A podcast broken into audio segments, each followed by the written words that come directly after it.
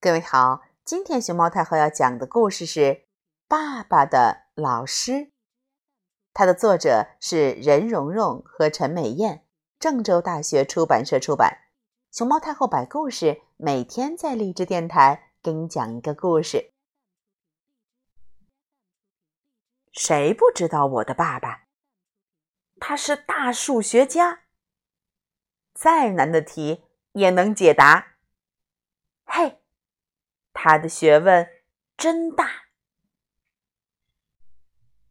我这有学问的爸爸，今天一副严肃的样子。他有什么要紧事情？哦，原来去看老师。我的爸爸还有老师，你说多么新鲜！这老师是怎么个人儿？我倒真想见见。我一个劲儿求我爸爸带我去看看他。我的爸爸眼睛一眨，对我说道：“嗯，好吧。”可是爸爸临走以前对我反复叮咛，要我注意这个那个。当然，我什么都答应。我一路想，这位老师该是怎么个人儿？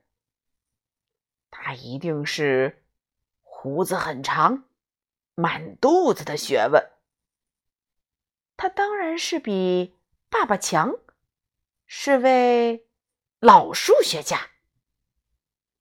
他要不是老数学家，怎能教我爸爸？